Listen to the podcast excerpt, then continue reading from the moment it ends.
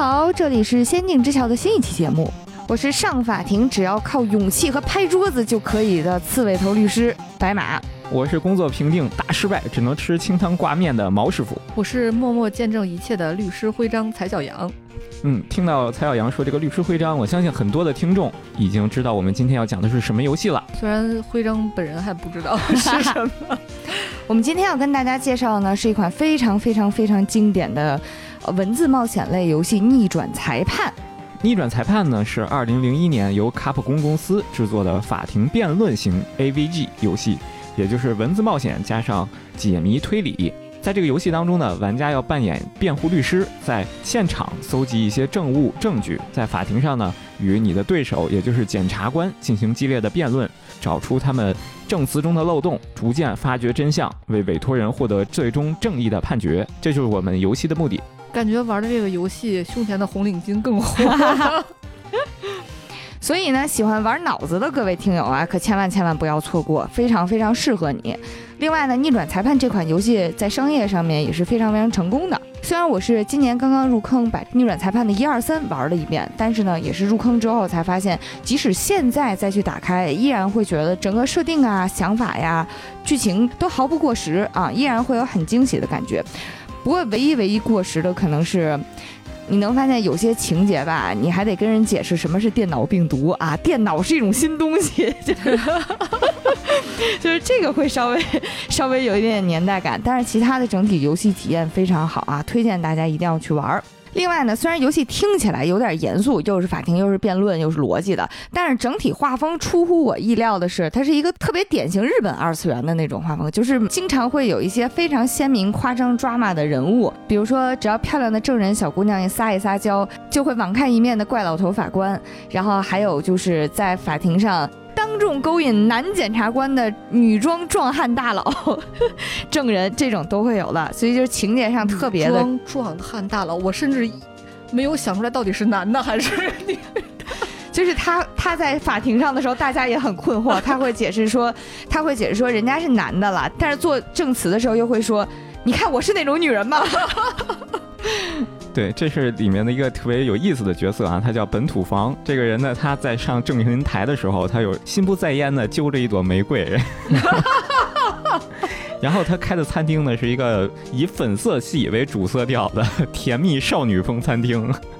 我觉得可能也是因为它情节上面特别欢脱活泼，所以才吸引了很多像我这样的非硬核推理玩家。这款游戏截止到目前已经出了六代了，发行时间到现在二十二年，横跨了一万多个平台呀。横跨一万多个平台，有一部分也是因为日系游戏它的掌机更新频率比较快啊，就是淘汰率也比较高。像大家现在可能都不知道，它最早发行的这个 GBA 平台的 GBA 是什么了。不瞒你说，我一直不知道 GBA 和 Game Boy 居然是一个东西。嗯，GBA 和 GB 呢是当时非常古早的，大家最早在上头玩那个最初版宠物小精灵的掌机了啊。这个 A 呢就是 Advance，就是相当于是 GB 的升级版，嗯，它的全称呢就是 Game Boy Advance。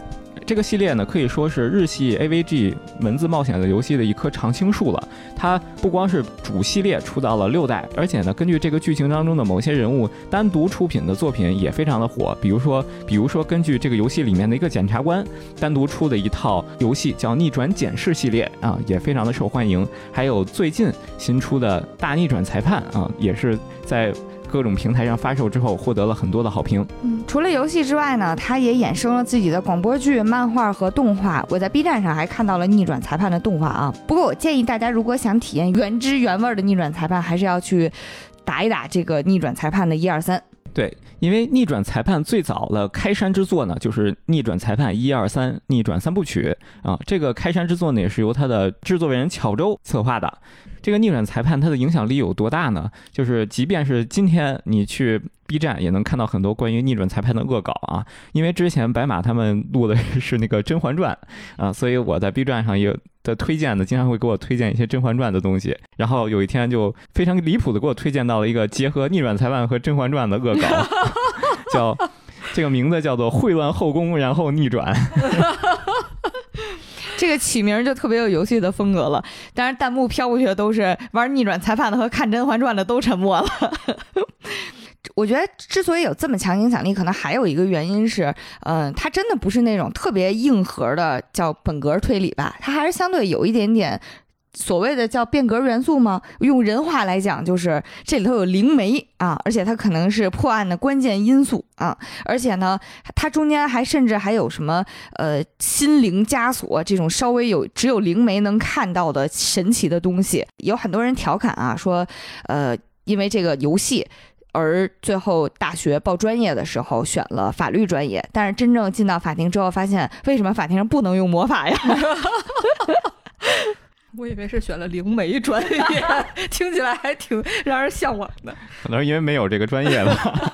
嗯，啊，你还别说，这个游戏里确实有一个叫超能力专业，专门研究这些东西的。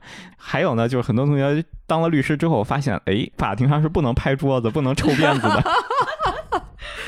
作为一个成功的推理游戏呢，我们在介绍这个成功的推理游戏之前，我们先带大家一起来过一下新手关啊，看看你的思维能不能逆转过来，和我们一起断案。那之前介绍了这么多，我们就赶紧进入啊、游戏的剧情吧。我们在游戏中呢，其实一上来扮演的是一个初出茅庐的新手律师，就是程步堂龙一。他的这个程步堂发音呢，特别像哪路 hold。二次元朋友对这个词一定不陌生，不知道也也绝对耳熟，就是原来如此。哦，是 我现在的感，现在的感觉就是这样。这个可能也是作者故意设计的他的名字啊，其实就是我们追寻了半天线索之后，发现原来如此啊。程木堂呢，最代表性的形象就是他的那个大刺猬头了，而且它这个刺猬头呢，它那个尖儿啊，不像小兰一样 是往前 杵的，嗯他的这个尖儿是往后刺的啊，所以我们叫它刺猬。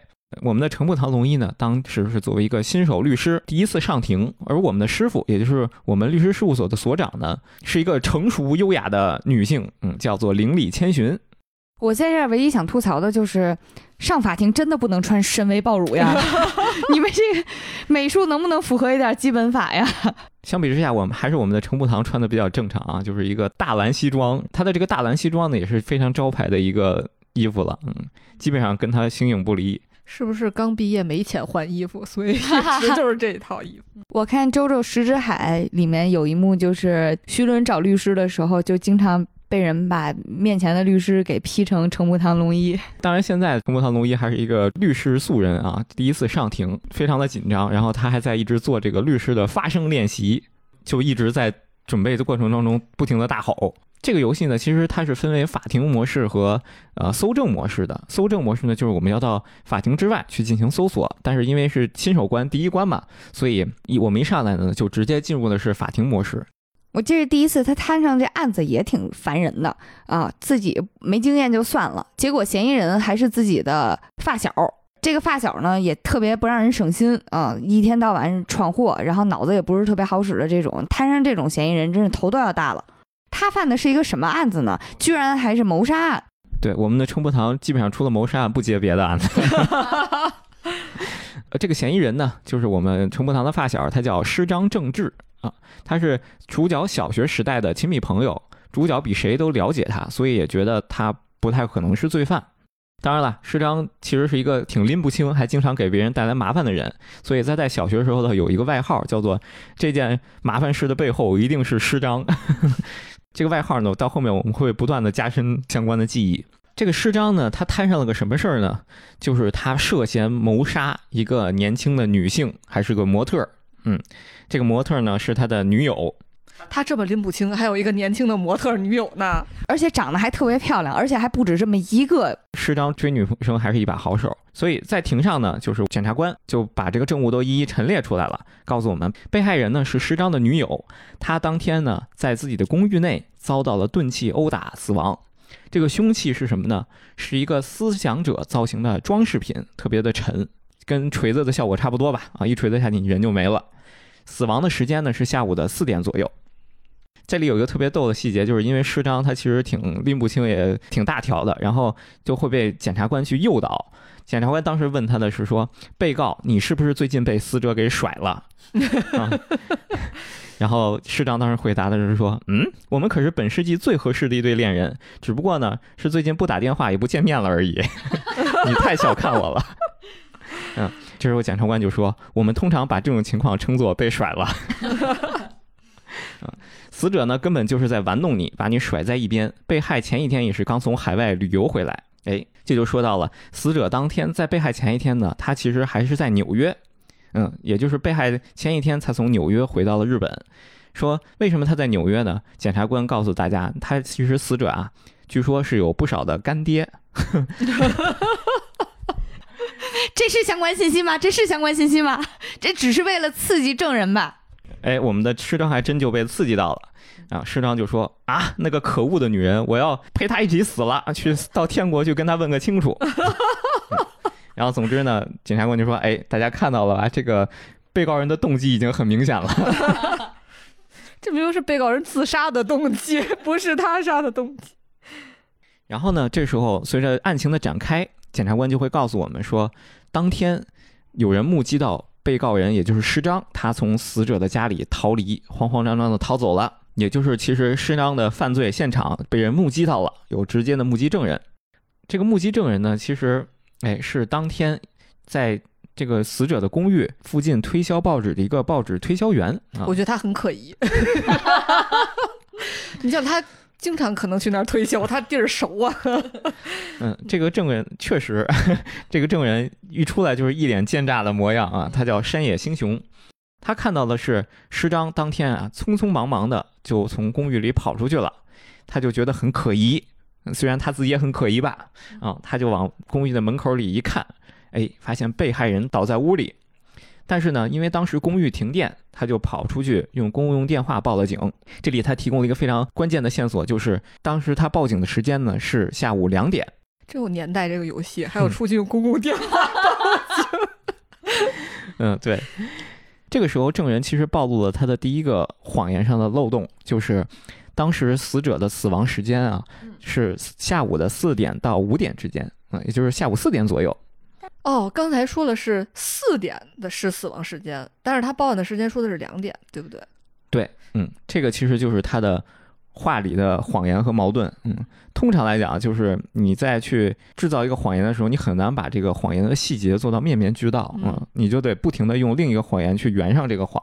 啊，这也是警察我觉得在审问犯人的时候经常用的一个技巧，就是他会去问你。特别细的细节，嗯，这时候你就会暴露出来你当时的这些谎言的没有圆上的地方。我们的陈木堂呢，当时也是这样去质疑他的：为什么你的时间不对呢？是不是这个证人的记忆出现了问题呢？那你的证言就不可信了呀？证人呢就赶紧解释，他说他其实当时听到的是报时声，所以有印象是两点，所以肯定没有听错，是有报时。谁报时？对，陈木堂就说了：哎，你还记不记得你刚才你的证言里说过说？当时公寓停电，那停电了以后，基本上就没有电子设备可以报时了呀，对吧？因为在那个年代，可能也只有电视机 能报时吧。啊，证人就赶紧解释啊，其实不是，是我听到了这个雕像报的时，就是这个思想者的雕像啊，所以需要灵媒对吗？因为雕像都开始报时。哎，你这句话说的也很有道理。哎，这个雕像呢，其实为什么能报时呢？它是一个时钟。嗯，就是它表面是一个思想者的造型，但是它其实也是一个闹钟。他还是被时钟砸死，这真是给你送终的这个。哎，这里有没有发现又出现了一个矛盾？是说，如果时钟砸砸到那个人的话，时钟是不是就会被砸坏了？他就不会报时？其实证人之前也提到过，就是他只是在门口看了一眼，被害人已经倒地身亡了。这个时候他就下楼去报警了。他的证言里说他没有进入过这个房间。嗯，但是你要想知道这个思想者的雕像是个时钟，你一定得进去以后仔细的看，你才知道这个雕像是一个时钟。哦，要不然的话，你听到报时声，你不会猜到是这个是思想者的雕像发出的声音。哦，是的，对，嗯，完了，我玩过跟没玩一样，无痕式玩游戏。确实，这个证人当时也是非常气急败坏啊，然后就变身了。整个的游戏里呢，有一个变身系统。就基本上是说证词洗白自己的时候，岁月静好是一个模式，然后被揭穿之后狗急跳墙是一个模式，最后精神崩溃还有一个模式。对，这个证人现在就变身进入了气急败坏模式，然后他把自己的头发 扔到了我们的陈木堂脸上，就发现他其实戴的是个假发。但是呢，这个时候我们的那边的检察官也提出了一个问题：也许证人不知道这个这思考者是什么东西，他只是猜的这是个时钟啊。那解决办法其实很简单了，就是让时钟直接现在报个时，不就知道了吗？然后呢，法官就要求我们把这个时钟拿出来，这个证物拿出来，让他报个时。他就报了一个，说：“叮，现在是几月几日早上九点二十五分。”嗯，这个时候又出现了一个问题，是什么问题呢？是其实现在的时间是十一点二十五分，这个时钟慢了两个小时。哦，还是给砸坏了。所以就合理了呀，因为山野星雄说他当时听到的时间是两点，他实际报警的时间是四点，也就是说他当时听到的确实是这个思考者的时钟发出来的报时声。嗯，这个就证明了他的话里的漏洞，就是他当初一定是知道思考者就是这个时钟，也就是说他证明他一定进入过这个房间。这个时候呢，检察官还是提出来了一个问题，就是你虽然能证明他今天。这个时钟慢了两个小时，但你不能证明案发当天这个时钟也慢了两个小时。检察官这个活儿真好干。其实这个就是让你证据必须得逻辑比较完整，而且确实准确才行。确实，当时我们的程木堂也是冥思苦想啊，就确实没法证明。你怎么可能证明这个时钟在当天就慢了两个小时呢？对吧？哎，这个时候呢？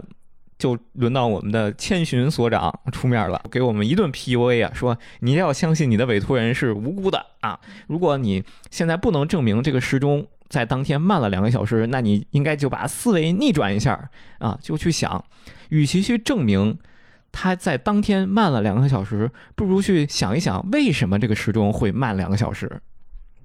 哎，这个确实是一个比较好的思考点。被人调了，我只能想到，哎。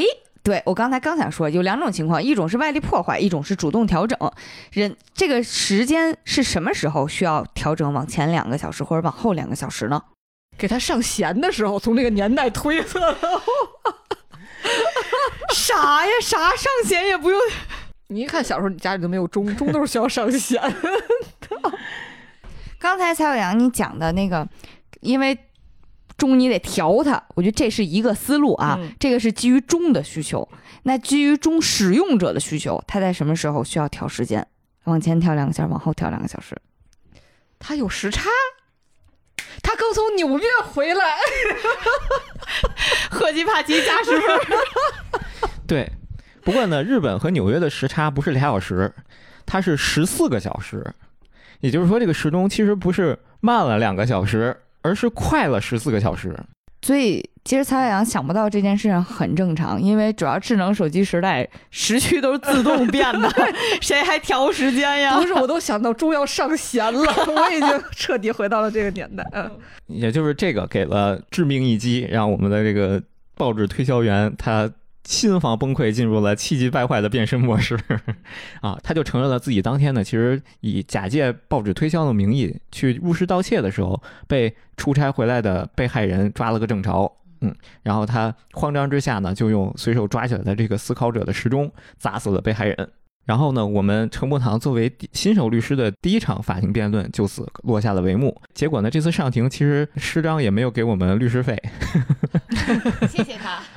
因为什么？因为师长对我们哭诉，他觉得他自己的心情非常的糟糕，他把自己的爱都给了被害人，但是被害人呢，却在外面有各种各样的干爹，把他当成玩物，一一斤鸭梨。而且他还给我们透露了一个细节，就是这个思考者的时钟啊，是他自己亲手做的。啊，他做了两个，一个给了这个被害人，一个他自己留着的。这个时候呢，就会提示我们去怎么想办法去安慰一下师章啊。我们这个时候呢，就可以出示，哎。证物还是这个思考者的时钟。这个时候，陈伯堂就会告诉师长，其实你换个角度考虑啊，你逆转一下思维，这么沉的一个思考者的时钟，被害人去纽约都要带着他啊，其实他说明心里还是有你的。这可是一个能把人砸死的时钟啊！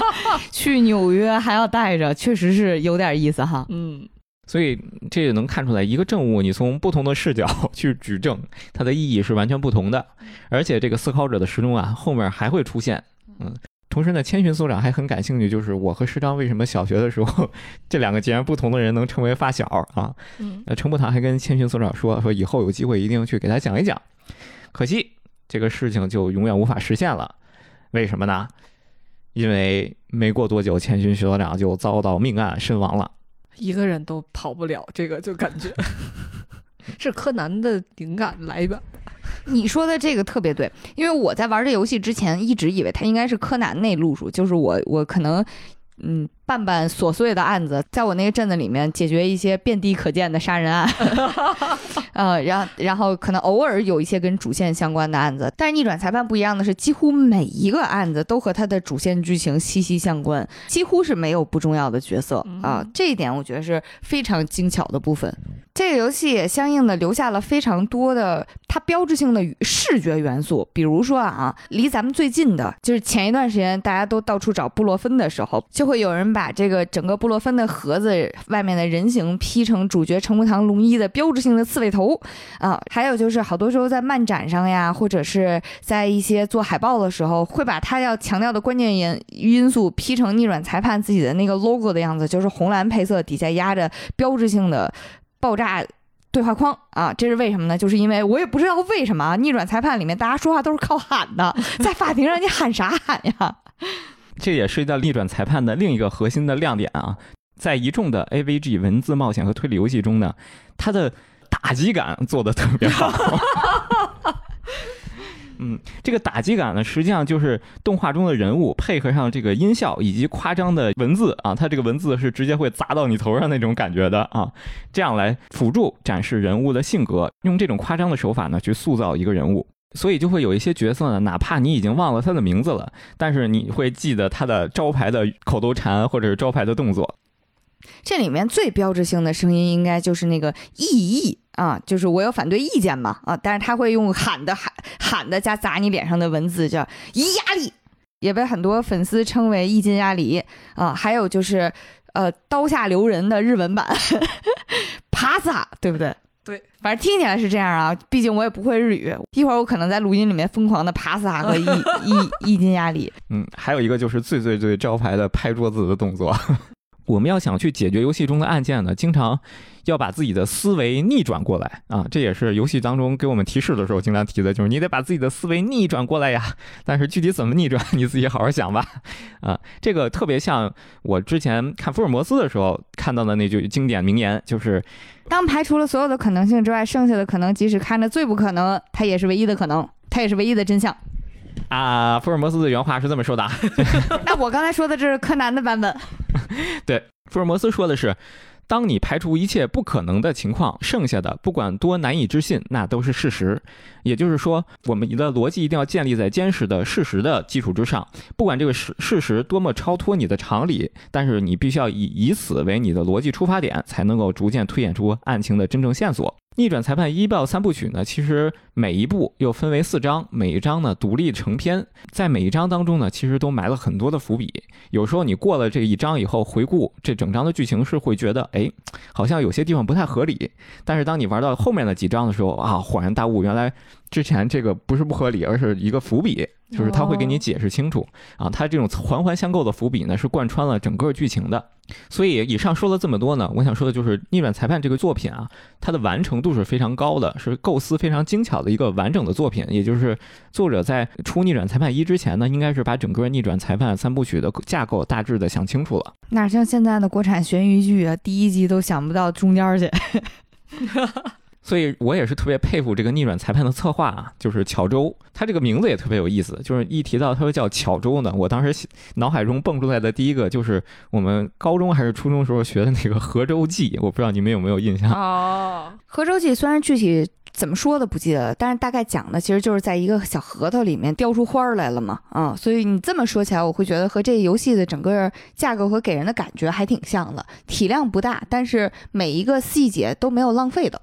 嗯，对，麻雀虽小，五脏俱全吧。这个制作人巧中呢，他也做过很多其他的游戏，比如说这两年出来的大逆转裁判系列，还有一个非常非常短小精悍的一个小游戏，叫做《幽灵轨迹》啊，这个也推荐大家可以没事的时候去玩一玩，基本上半天你就可以通关了。但是在这儿也要说一下，就是逆转裁判的案子其实通常一个还挺长的，而且呢涉及到的推理环节非常多，有一些是要靠视觉观察物证，这个可能就没有办法在节目里面呈现了。我们跟大家分享的逆转裁判，还是依靠语言呀、文字逻辑能够掰扯清楚的这些案情。对，主要其实是一个剧情介绍啊。这个剧里里面的推理和举证的环节被我给大量的省略了。嗯，说回来，千寻所长当时身亡是怎么回事呢？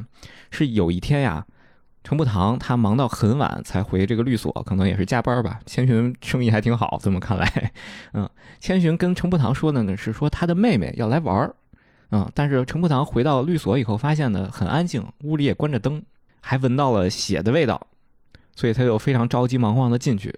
发现一个打扮的非常奇特的少女抱着千寻，但是千寻这时候已经没有了呼吸。程步堂去问这个少女怎么回事的时候，这个少女也晕倒了啊，他就赶紧报警。报警之后呢，这个少女醒过来以后呢，告诉他她叫灵里真宵，是灵里千寻所长的妹妹。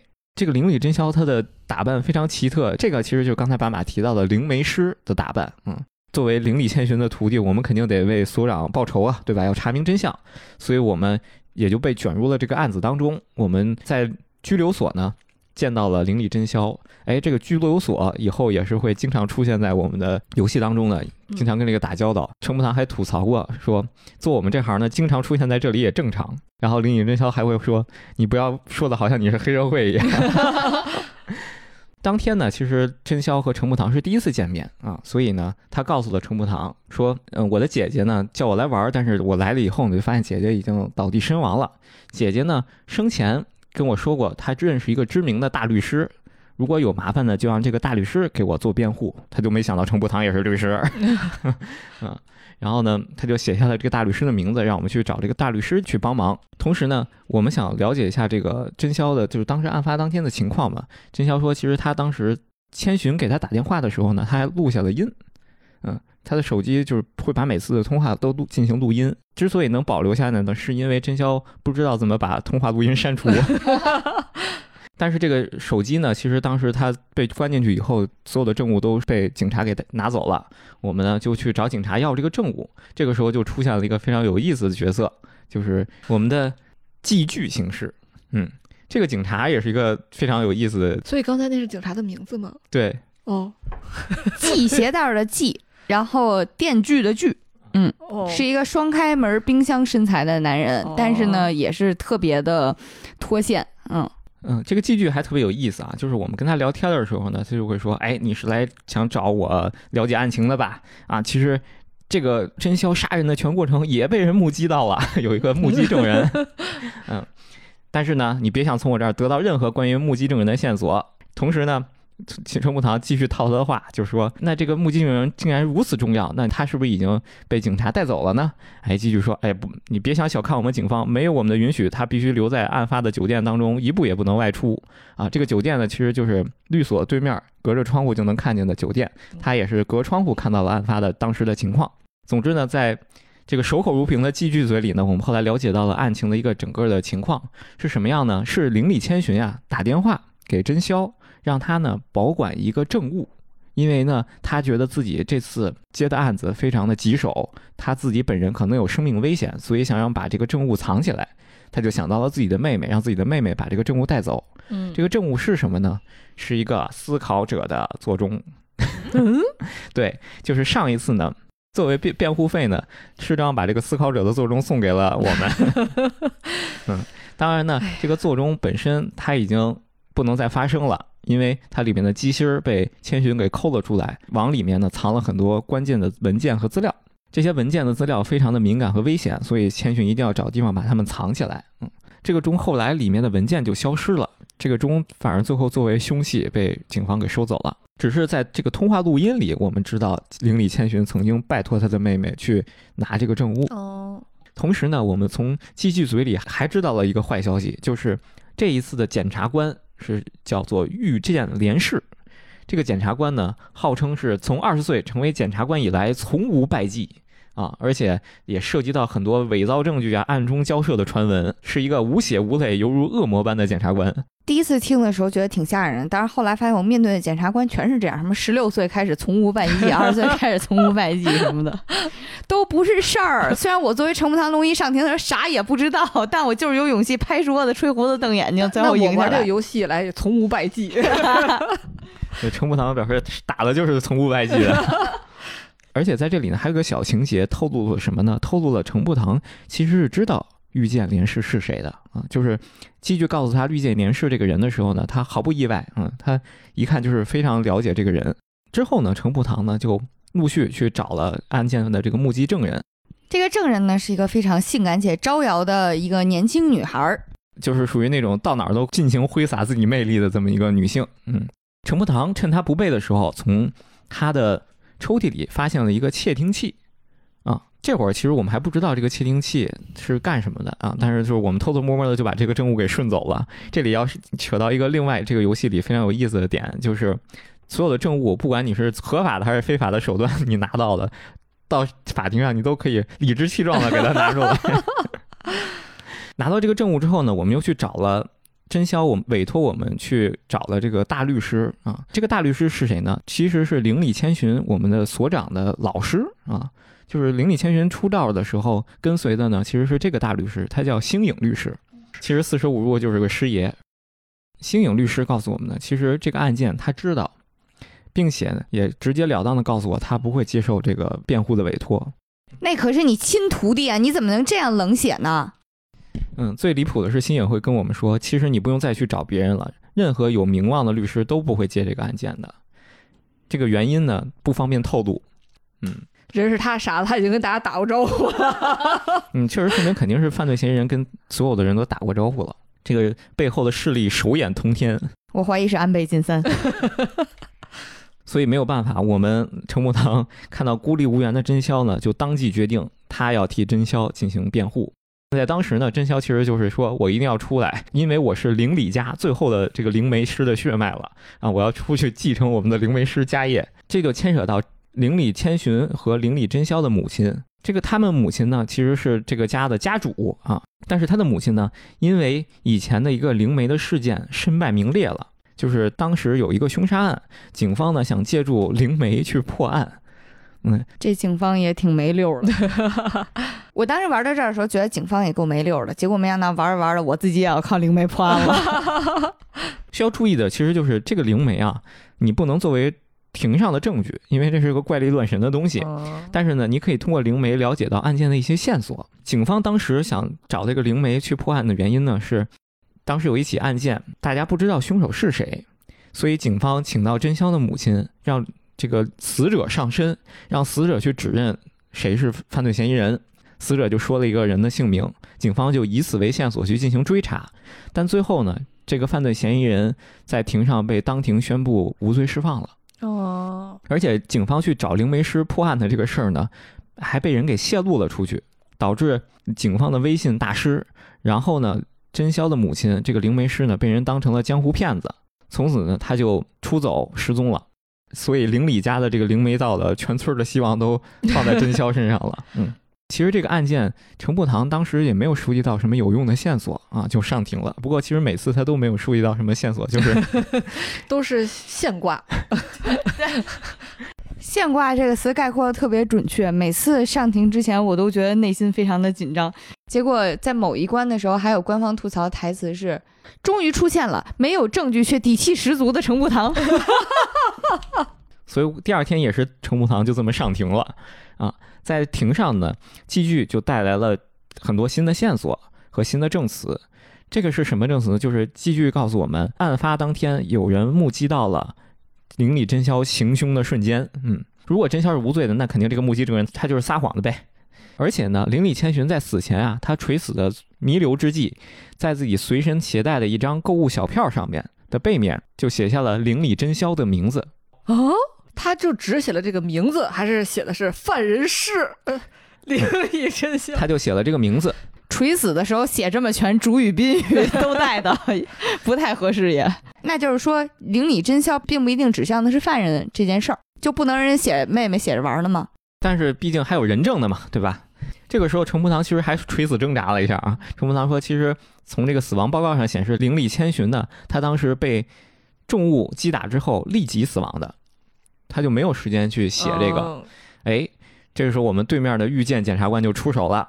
说这个事儿呢，我也看了这个死亡报告，然后我就去仔细问了一下法医，然后得到了新的证词，就是法医作证说，灵里千寻被击打之后呢，有可能会弥留一段时间。这个时候我们就看出来，遇见他这个人其实是为了胜利不择手段的这么一个人。这个时候，之前那个目击证人性感大妹子就上线了啊！一出场就吸引了全场的观众。他的证言是什么呢？他告诉我们的是说，当时呢他在律所的对面的酒店里，听到了律所那边传来了争吵，然后他就往这边看了一眼。这个楼离得够近的呀，我想说，是，嗯，他就看到了邻里真宵在追杀邻里千寻。邻里千寻最后躲闪不及，被邻里真宵拿着那个思考者的座钟给打死了。你们有没有发现什么问题？我顺一下啊，他是听到了争吵声，追杀，打死了，是这顺序吧？对，你到底玩没玩过呀？每每一个案子都有点烧脑，所以做完一个我就清内存，把我脑子里的内存都清出去。是是因为就隔着窗户看对面。这楼得多近才能看这么细腻，看这么全面，还追杀？刚才说听到我就觉得很很近了，至少得隔壁吧，你才能听。这是握手楼啊！对呀，嗯。唉，其实最关键的就是我之前提过，同一个证物，你从不同的视角干有不同的效果。你还记得之前上一个案件里，那个思考者的作用是怎么发挥作用的吗？他报时了，就是从。这个证人的角度来讲，他不可能知道这个思考者是个钟。哦，嗯嗯，但是他的证言里说，灵异真宵用思考者的座钟把灵异千寻给打死了，所以他也进去了。师章挺牛逼的，一个一个钟放倒两个证人。嗯，这时候那个大妹子就赶紧解释说：“哎呀，不是，是这个他揍灵异千寻的时候，这个钟可能响了，报了个时，我听见了。”然后就问几点？你说几点？哎，但是这个时候我们就拿出了当时的通话录音，就是真宵手机里的那段通话录音。哦啊，所以那个录音里说了啥呢？他说过。所以我怎么没我没听懂这就这个问题？他录音里。他录音里说了，为了机密文件藏进去，所以把它里面那个东西都抠出来了。理论上，现在这个钟它不可能响。哦哦，完全没有想到这个点。嗯，其实我其实这么顺的时候，已经是把很多无关的因素都剔除掉了，所以你现在想看起来还是比较容易能想到这个推理的。在这个游戏当中，其实还是挺复杂的一个事儿。然后呢，这个大妹子，关键是她看这样解释不通，她就说：“哎，不对，我以前呢在店里看到过类似的，就是一模一样的这个钟，所以我知道这是个钟。”嗯，你这不是刚才他亲手做的，就世间只有这两个钟吗？他是在哪儿看见的这个钟？对我们也是这么说的 啊。这个时候，这个证人其实相当于他他的证言就不可采信了嘛，他撒这么多谎。嗯嗯，所以当天的这个。法庭就没有做出判决啊，说要再收集更多的证据，而且遇见是非常恼火的，因为什么呢？因为真宵手机里有这个录音这个事儿，是真宵跟我们说的，我们直接找寄据去拿的手机，他寄据就没跟遇见说这个事儿，所以遇见他虽然有不败记录，但是他对自己不知道的事儿他也管了管不了。嗯，这个钟最后成为了一个关键的证证物，还有这个真宵手机的录音，那个遇见呢就跟戏剧当庭就说，下一次的工资评定有你好看了。这就是刚才毛师傅名字的那个来源啊，也是因为这个倒霉刑警一天到晚被上级检察官威胁这句话，所以每次见着他吃东西都是说自己在吃拉面，便宜又好吃。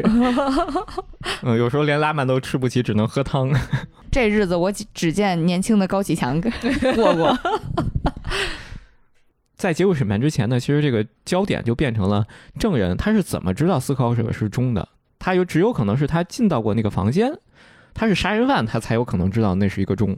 那证人最后没有办法了，然后我他也绝口不提说他为什么会知道这是一个思考者的钟。这个时候，我们其实就拿出了在他酒店里顺出来的这个窃听器，哎，嗯，就揭秘了，其实他是通过窃听器窃听了灵里千寻和真宵的通话，所以才知道这个思考者是一个钟。那他为啥要窃听人家的通话？所以他是来拿那个证据。对他有重大的作案嫌疑。嗯，最后呢，通过一系列的这个质询，我们从这个酒店服务生的嘴里得知了，其实当天啊，在证人入住这个酒店的时候，还有一个男人陪同他一起入住的。嗯，就是其实是有两个人。哦，遇见检察官，他其实故意隐瞒了当天还有一个男人入住的这个事实。他的解释是说，他觉得那个男人不重要啊，反正目击证人是这个女的嘛，对吧？所以这个庭审就没法进行了呀。法官呢就要求警方继续去收集证据，了解案情。所以我们呢也就去继续去现场顺各种的证物去了。后来得知呢，当天入住的这个男人是谁呢？这个男人叫他姓小钟，名字叫大，他叫小钟大啊。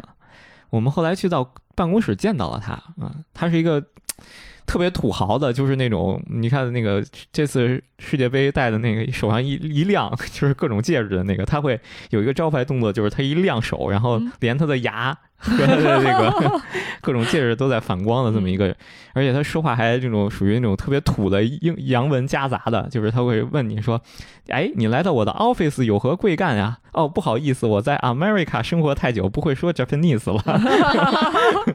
就是这种，嗯，其实呢，通过后面的这些我们的调查才发现，之前星影大律师，也就是我们的祖师爷，为什么不接这个案子呢？就是因为他暗中威胁了星影，他经营的这个公司呢。其实一直是一个信息收集的公司，然后利用这些信息去讹诈很多的名人和政界的名人，而且或者说去套取更多的信息。他是一个情报贩子。哦，说的这么高端，但是不就是狗仔的活儿和私家侦探的活儿他都干吗？还有诈骗犯和胁迫犯的活儿。哦，所以他应该有很多人的把柄，涉黑狗仔。对他之所以能够让整个有名望的律师都不接这个案子。就是因为他有很多人的把柄，星影是有什么把柄落在他的手里呢？就是之前我们提到的真宵他妈妈的那个案子，他妈妈不是给人做灵媒，然后身败名裂了吗？把警方用灵媒破案这个事儿泄露出去的就是星影。嗯，星影当时为了把这个信息卖个价钱，他当时可能比较穷，卖了个钱，但是他做的这个事儿被小钟知道了。这段我已经完全不记得了。星影间接害死了自己徒弟的妈妈，抹黑了人家全家。你得说，当时真宵的妈妈出事儿之前啊，邻里千寻还没有当律师呢。邻里千寻当律师的契机，就是因为他妈妈出事儿了，他要去追查这个事情。然后一不小心认贼作父。对，千寻是真的惨呀，这一辈子。星影知道自己害死了千寻他妈妈。他他其实是。知道他不是说不是害死吧，就是他妈妈身败名裂，然后失踪了。星影当时可能也是贪欲作祟吧，就把这个事儿透露出去，结果导致自己有把柄被人威胁了。这个案件呢，就是叫代号叫做 D L 六这个案件，卷宗就摆在新颖的桌上。嗯嗯，这个案件很重要啊，就是它是贯穿整个一到三部曲的这么一个案件。然后呢，有了这个信息呢，我们就去非常莽啊，去直接质疑，去小钟大他的公司去踢馆去了。就说你是犯人，你威胁别人啊！这个程步堂那会儿还不太成熟，终于出现了 没有证据却底气十足的 程步堂。最离谱的是，他上去以后，结果直接就被小钟给打了。嗯，然后呢，小钟还特别的逗。小钟其实他可以通过各种政商和检察院的资源吧，让自己不出庭。嗯，但是呢，他可能是想跳起来打，呵 呵然后他就直接给检察总长打了电话说。不好意思，我明天要出庭，然后我要指证我面前这个人是犯人，啊，就指证程步堂自己是犯人。这个这个我也是没有想到，你指一个我听听，我看看你怎么指我。反正总之，不管你势力多大吧，你上了中人席一个都跑不了。好像检察院总长当时还说呢，说哎，你要不要再考虑考虑？然后小钟说不，我就要上庭。然后呢，就把我们程步堂送上了被告席。第三天的庭审呢，其实是我们为自己辩护了。在开庭之前呢，遇见检察官找到了我们，就跟我们说说，检察总长跟他关照过，只要他提出异议，一定会被接受。就是小中大他的势力已经到到大到这个程度了，就是法官可能也有事儿被他威胁了 啊。但是遇见这个时候反而他的态度有了点暧昧，因为遇见他之所以要。嗯，不择手段的去把罪犯绳之以法，其实他是内心的正义感特别强啊。所以只要有一点机会能给人判罪，他就不想放过。对他其实这个动机，所以在他明知道他的证人是犯人的时候，他内心反而就动摇了。他不希望把无辜的人去卷进来嘛。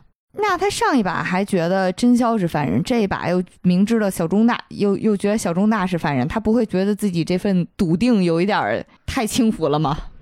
遇见他的理由，他在游戏中给个解释，就是说他其实不管是不是，但是他能做的唯一的一件事就是把所有有嫌疑的人都送进监狱。只不过呢，这一次他确实知道程步堂不是犯人，这也太离谱了啊！这个就是因为嗯小钟这次做的太离谱了。多行不义必自毙。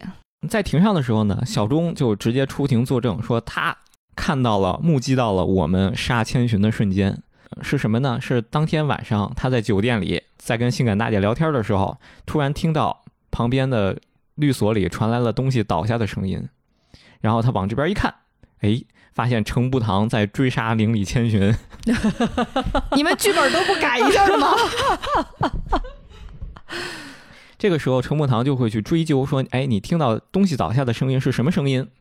小钟大就说：“是边上的一个立灯。”在当时游戏里面呢，是有一个案发现场的平面图的嗯。在平面图当中，这个立灯啊是在屋子的死角，他从酒店那边是看不到的。实际上，哦啊、所以他说是立灯，我们就立刻被程步堂给抓住了把柄，就说你怎么知道是立灯呢？因为如果倒下了的话，你就更看不到了，你也不知道它原来是个立灯。嗯如果没倒下呢，你的视角也看不到死角里的这个立灯。嗯然后这个时候，小钟大就挺很慌了，然后他就说：“其实啊，是吧？我想休庭，我 能不能下场 小钟大现在最该做的是去搜集点程木堂的有什么把柄，掌握在他手里一下。程木堂可能就像《狂飙》里的安心一样，没有软肋，没有把柄，就是弄你。？”但是这个时候，因为在这个法庭呢，就是有一个特点，这个法庭是什么法庭机制呢？它是一个叫续审法庭，就是在这个游戏背景当中的，日本的案件已经每每天都在发生命案，所以法庭都处理不过来了。每个案件就是必须要在几天之内立刻终审，而且呢还有一个陪审团机制，就是陪审团会在旁边监督这个审判。所以你一旦上上了证人席呢，你也不能为所欲为，你要看陪审团的脸色啊。所以他的挣扎就失败了，嗯。但是这个时候遇见他又出手了，嗯，遇见他说：“哎，小钟先生，你干脆就承认你的罪行吧。”嗯，对你承认什么罪行呢？你就承认你的窃听罪吧。啊，巨剑就说：“哎，你是不是那天案发前，你去邻里千寻的事务所安装了窃听器，所以在那个时候你看到了那个立灯？他这个引导太过分了，就是四舍五入，相当于帮证人发言了。嗯，对，其实是这样的。小钟就仿佛抓到了救命稻草，然后他就立刻说：“喂，没错，是案发前一周，我为了去，因为我是搞这个信息的嘛，对吧？我为了去窃听，我在千寻事务所案发前一周的时候破门而入啊，去偷偷安装了窃听器，所以我当时看到了墙角的这个立灯，嗯我有印象。哎，然后遇见这时候说，没错啊，我们在这个律师事务所里收集到了很多来源不明的指纹，后来经过比对，发现是小钟先生的，就是他还帮小钟大的这个指纹还找了个台阶儿给糊弄过去了。遇见现在让我非常的迷惑，就是刚才你说他态度暧昧的时候，我以为他改邪归正，打算帮我把小钟大绳之以法，但是我现在听起来，他刚才暧昧只是想着怎么把我绳之以法呀。我觉得就是人吧，每个人可能改变都不是一瞬间的事情啊、嗯所以遇见其实他就是处于职业惯性或者 职业道德吧，啊，他必须得维护证人的利益，这是他检察官的一个职业的要求。这个其实也是现代这个法律制度的一个很大的争议点，就是在于不管是律师还是检察官啊，在你明知道委托人是有罪的情况下，但是你为了维护这个法律的体系呢，你还是要遵守你的职业道德，嗯。就是在追寻真相和遵从你的职业道德之间呢，可能得有一个平衡点。很多的文学作品或者影视作品都探讨过这个矛盾，包括日剧里非常有名的那个《Legal High》，也是描绘了一个无所不用其极的人渣律师，但是他确实 是在法律体系里面啊，还能发挥作用的。嗯很有道理，但我现在还是很想弄死他。嗯，然后陈木堂这时候就说：“哎呀，遇见你变了呀，你不是我小时候认识的那个人了。”哎，这个就透露出来，其实陈木堂和遇见还有师长他们三个人小时候都认识。虽然陈木堂气急败坏，但是呢，确实这个他给出来的这个东西呢，你没有办法去驳倒。然后呢，又根据续审法庭的这个机制，就是如果你不能够找到替罪羊，你的被告就会被宣布有罪了。这也是游戏就是为了强化这么一种矛盾关系，嗯故意设置的一个游戏机制吧。在程步堂非常绝望的时候呢，他突然听到了邻里千寻的声音，啊，千寻说不要放弃。你还记得第一部的时候，千寻也是一直在 PUA 程步堂，就是一定要不要放弃。真正的律师都是在最绝望的时候也要露出自信的微笑。嗯，这是怎么回事呢？哎，其实是在关键时刻，在旁听席的灵力真宵，他发动了灵媒技能，把灵力千寻上到了自己的身上。所以就是灵媒在这里虽然不能断案，但能当拉拉队。我震惊的不知道要说点什么好。灵媒呢，其实在这个整个案件当中，相当于给我们提供了一个官方外挂吧，啊，因为很多时候如果没有灵媒这个东西，你就没有办法去推进这个剧情了。灵里千寻给我们就说了这么多之后呢，才说到真正的点上，就是灵里千寻说你其实是有办法证明他刚才说的这一套东西是伪证的。怎么证明呢？灵里千寻说：“你还记得我死之前，他们不是说我在一个购物小票上写了真宵的名字吗？你把那个购物小票翻过来看一眼。这么重要的证物都没人翻过吗？其实肯定有人翻过，但是大家没有意识到它为什么重要。这个购物小票就是那盏立灯的购物小票，这个立灯是案发前一天 他才买来的啊。哦，所以他说他一个星期之前就潜入那儿。”看到的就是假的，对，就是他，即便是一个星期之前潜入，他是不可能看到这个立灯的。其实一这个事儿，一般人就算看了这个购物小票，他不会在小中大做伪证的时候想起来，哎，这个小票是那个立灯的。所以我们最后是盘出来这个游戏有好多 bug，也不是吧？这很难想到吧？你就因为大家的焦点都是在于这个小票写了啥。现在讲的时候呢，可能是大家觉得这个逻辑还挺顺的，实际上在游戏当中有很多其他杂七杂八的物证，还有。这个证言啊，还有证人，但是即便到了这一步，小中大依然不准备认罪。这个时候呢，千寻借着灵里真宵的身体给我们写了一个名单。这个名单呢，其实就是灵里千寻之前是藏在思想者里的那堆资料。这堆名单写的是什么呢？就是写的是小中大之前威胁过或者收集过资料的一些政界名人，以及他准备去搜集的这些政界名人的黑料。嗯，相当于把他的这个。工作都给曝光了。当千寻在一个一个念这个文名字的时候，小中大就受不了了，说：“你赶紧停止！我现在认罪，我入狱，我入狱可能还更安全点儿。”啊，也是这样。最后小中大最终认罪了。所以说，灵媒可能是在我们政务之外的一种外挂吧。关于灵媒变身，这是我在游戏里面就是每次看到都很想吐槽的一点。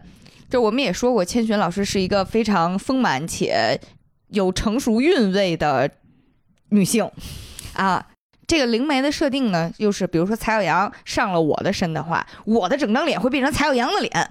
我没想到的是身材也会变，所以你知道吗？真宵可是一个大概十几岁的小姑娘，平时穿的就是那个呃巫女服那种。嗯，结果千寻上了她的身之后，她就爆衣了，她就爆衣了，整个人的东半球和西半球就这样在法庭上面。自信的，我觉得也挺好，也挺好。但是每次看到都都都都会觉得，这个灵媒的设定实在是有点 bug 啊，尤其是后面还多了一个大概也就十岁左右的灵媒，千寻再上再上身的时候，视觉效果真的是惨不忍睹。我觉得可能是因为了这个游戏的效果吧，展现出来的。我觉得更离谱的一点是，就是他上身之后，只有程步堂能看到他的爆衣效果，其他人仿佛视若无睹，觉得还是灵里真宵一样。这在之后的剧情里也有一个特别有意思的点，就是之后的剧情里有一个长得跟程步堂完全不像的人冒充程步堂当了律师，然后当时大家都觉得，哎，只是好像程步堂是不是去夏威夷晒黑了？但是，一旦接受了这个设定呢，就觉得还挺带感的。那把小中大绳之以法了之后呢，我们的故事呢也告一段落了。林里千寻在灵媒或者走之前呢，通过真宵告诉我们，他把事务所留给了程步堂。嗯。真宵呢，却给程步堂打了下手，就是从此灵里法律事务所就变成了程步堂法律事务所。嗯，不过呢，真宵这个打下手呢，其实就是平时搞搞卫生，并且还经常给程步堂添乱。这件事呢，也给玉剑带来了很大的冲击啊，就是玉剑其实后面呢，他的态度就会发生转变了啊，他就不再像以前一样那种不择手段的去证明被告人有罪了。从此之后呢，程步堂就和真宵呢合伙。把这个程步堂法律事务所开起来了，而真宵的这个灵媒其实呢，他并不是说随时都能够把人招上身的。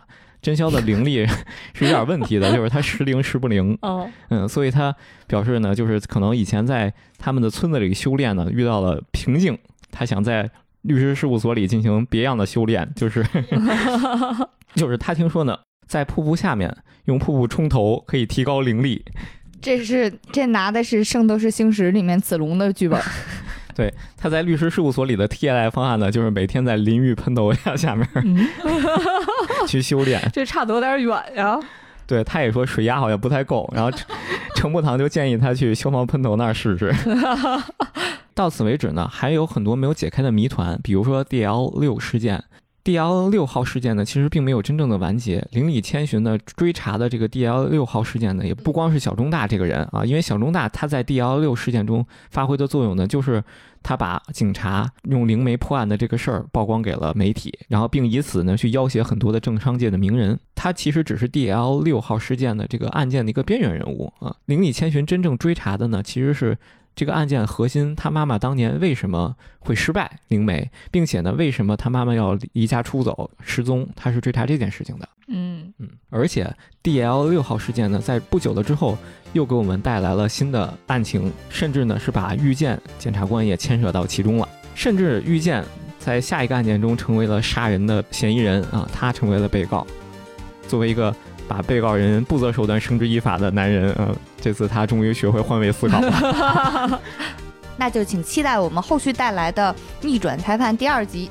说回来啊，我们已经挖了很多坑了。现在娜娜是系列，《逆转裁判》是系列，《甄嬛传》是系列，皮克斯也是系列。我们刚才讲的呢是《逆转裁判》第一部里面的一些剧情，而后面的案件才真正的把这个 D L 六号事件以及更多的伏笔徐徐的给展开了啊，后面其实会更加精彩。如果没有玩过游戏的听友们呢，想要去更好的体验一下这个游戏的内涵和精髓呢，我建议大家赶紧抓紧时间，在我们剧透之前把这个三部曲给打通。